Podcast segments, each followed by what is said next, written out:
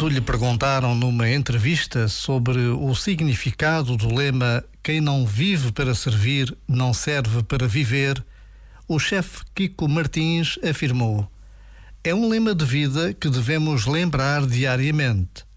Eu acho que o ser humano tem a capacidade de se esquecer daquilo que é, muitas vezes, o mais óbvio.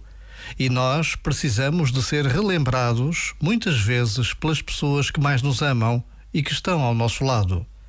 Mas é isto. Esta vida é para nós nos servirmos uns aos outros.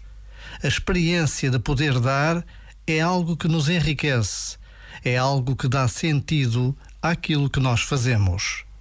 Já agora, vale a pena pensar nisto.